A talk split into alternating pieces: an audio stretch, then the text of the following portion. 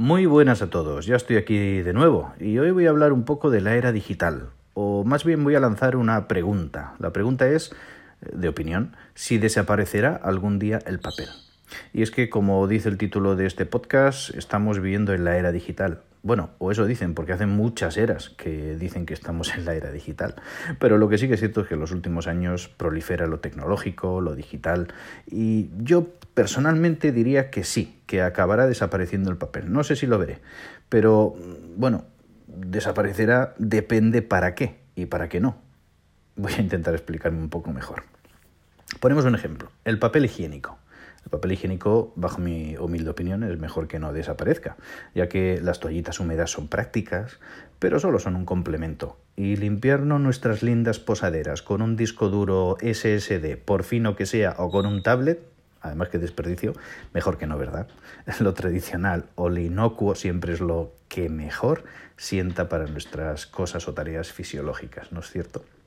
Y aunque vivimos en tiempos totalmente digitales, como decía, virtuales, de contenido todo en nube, siempre van a seguir existiendo mentes diferentes, las que yo llamo mentes analógicas, las normales, o mentes digitales, digitales o más encaradas a lo tecnológico.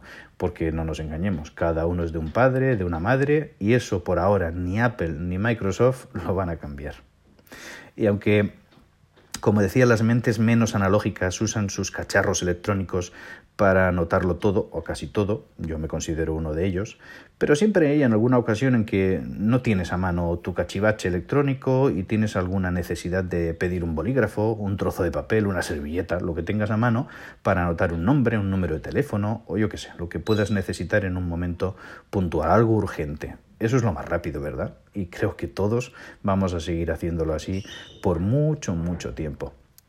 Pero claro, después piensas, es que tengo un dispositivo que me ha costado, yo qué sé, 200, 400, 500, 800 o hasta 1000 euros. Así que voy a darle valor, el valor que se merece a ese cachivache electrónico. Y ya pasaré luego a limpio pues en mi app de GTD, de gestión de organizativa, en recordatorios, en nuestra agenda, yo qué sé, en nuestro smartphone, pues esa nota de la servilleta y otras muchas otras cosas, ¿no? Y es que es bueno mantener un orden limpio, lógico, tanto en la vida personal como en la vida profesional. Estarás de acuerdo, ¿verdad? Y aunque es cierto que hoy en día proliferan los tablets, los ebooks, ya podamos decirle iPad, Kindle, etc., es decir, lectores de libros, de tinta electrónica y de todo otro tipo de documento o contenido digital, y teniendo en cuenta que, bueno, pues esto no hay quien lo pare, ya que es el futuro, y el futuro ya está aquí. Pero no sé yo el por qué siguen existiendo muchas personas que son más felices pues con el tacto del libro, cómo huele ese papel de libro, el roce del papel, el olor que desprende, eh, pues como decíamos, un libro original, viejo, usado y, por decirlo así, eh, el que se vayan pues prestando las personas que son lectores asiduos eh, y que son voraces lectores de libros. Yo no me considero de esos, pero hay quien les gusta, les gusta tener esa, esa bueno, pues es algo tradicional, algo que, que es agradable.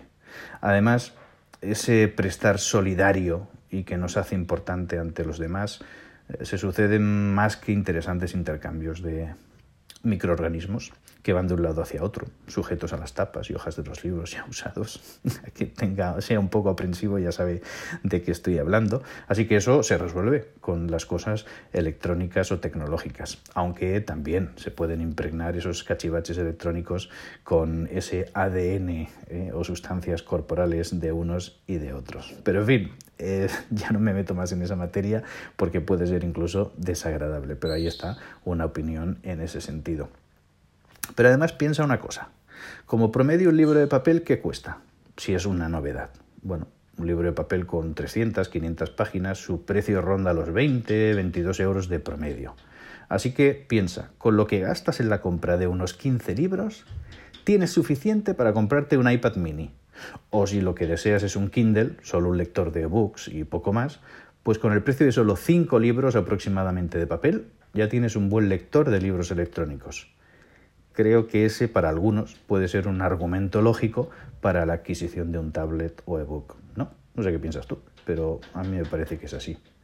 Y que conste que con esta, pues llámale disparatada reflexión, no pretendo hacer una simple apología insensata, libre, eh, espontánea sobre la lectura digital, ni vituperar las excelentes obras literarias vertidas en hojas de grande papel, cosidas, encoladas, con tinta convencional, con sus bellas ilustraciones, portadas, todo al color, bla, bla, bla, bla, bla, bla.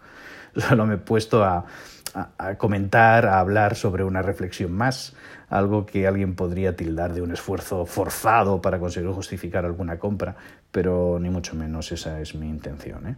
Y ya acabo, ¿eh? acabo aclarando una cosa, y es a la que hago referencia pues, en este eh, breve podcast. En ocasiones son las mentes analógicas las más eficientes y las que mejor y más meticulosamente ordenadas tienen sus vidas. Pero por otro lado, también hay que reconocer que mm, las herramientas eh, tecnológicas actuales nos pueden ayudar muchísimo y nos pueden facilitar mucho nuestro día a día. Y qué decir, por supuesto, de la ventaja de llevar en un solo dispositivo cientos de libros, documentos y muchas, muchas más cosas. En definitiva, sea como sea, bienaventurados aquellos que usan papel, bienaventurados los poseedores de un iPad, y bienaventurados todos los que leen digitalmente pues esas líneas o las eh, esbozan o las pasan a limpio o hacen lo que les apetezca con su vida, con sus recursos y con la tecnología o la analogía. Así que ahí queda mi comentario, ahí queda este segundo podcast y nos vemos pronto. Así que muchas gracias por escucharme y nos saludamos. Bye bye, chao.